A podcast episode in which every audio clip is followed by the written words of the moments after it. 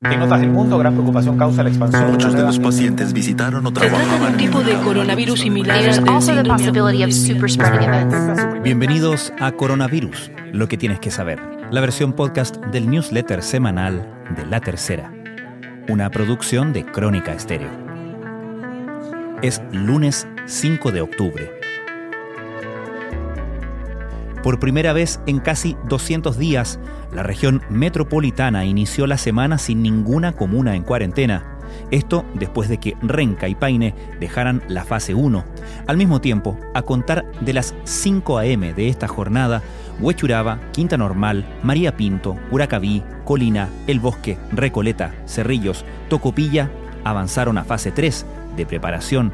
Los casos totales en Chile alcanzaron los 471.000. Los casos diarios han estado por debajo de los 2.000 en los últimos días, mientras que los fallecidos llegaron a 13.037. Mientras, la situación en Magallanes ha provocado gran preocupación. El ministro Enrique París ha dicho que tras las fiestas patrias no hemos visto un aumento de casos activos en la región metropolitana y en otras regiones. Ha habido una disminución importante. En los últimos días, París también se refirió a la defensa que su antecesor Jaime Mañalich presentó ante la comisión de la Cámara que analiza la procedencia de la acusación constitucional en su contra. Si reconoce errores, me parece de una franqueza ética e hidalguía enorme, dijo el actual ministro sobre este tema. Pese a las cifras, en distintos centros de salud preocupan los eventuales efectos del plan Fondéate en tu casa y las medidas de desconfinamiento. En ese sentido, uno de los grandes desafíos de los diferentes recintos de salud es resolver los casos sin suspender el resto de las atenciones tras el cese casi total de abril. Estas son las informaciones que destacamos en la cobertura de la crisis del coronavirus en la tercera. En el sector de salud preocupa el efecto que traerían las fiestas patrias y el levantamiento de todas las cuarentenas de la región metropolitana. Por ello, los hospitales y clínicas ya cuentan con planes para abordar la eventual demanda asociada a un rebrote de COVID-19. En total, las personas que han perdido la vida en Chile a causa de la pandemia son 13.037. En tanto, durante la última jornada se registró el menor porcentaje de positividad desde que se reporta este indicador. Cuando empezó la pandemia se sabía que las residencias de adultos mayores eran el lugar más vulnerable al contagio y pese a las preocupaciones hubo muertes. Hoy, cuando todos piensan en desconfinarse, en estos hogares aún ven lejana la posibilidad de retomar la normalidad.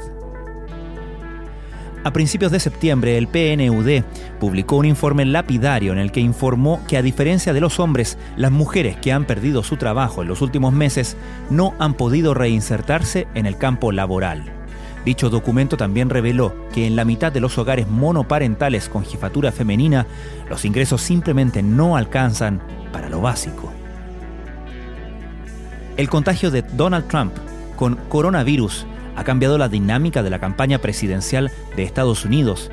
El caso del mandatario republicano pone en primer plano un tema del que no le gusta hablar y en el que es mal evaluado, el manejo de la crisis del coronavirus. Ciertamente es una sacudida, coinciden los analistas. La crisis sanitaria del COVID-19 trajo nuevas labores y desafíos para los educadores, tanto al interior como fuera del aula. Cuatro profesores europeos cuentan a la tercera su experiencia desde el inicio del año escolar en septiembre. Las autoridades de Nueva Zelanda anunciaron que a partir del miércoles la ciudad más poblada del país, Auckland, dejará de estar sometida a estrictas medidas de confinamiento después de considerar que está libre de coronavirus tras 10 días sin transmisión comunitaria. Esto fue Coronavirus, lo que tienes que saber, la versión podcast del newsletter semanal de La Tercera. La redacción es de Alejandro Tapia.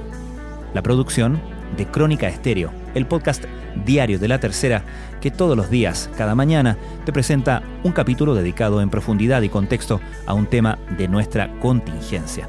Soy Francisco Aravena. Que tengan muy buenas tardes.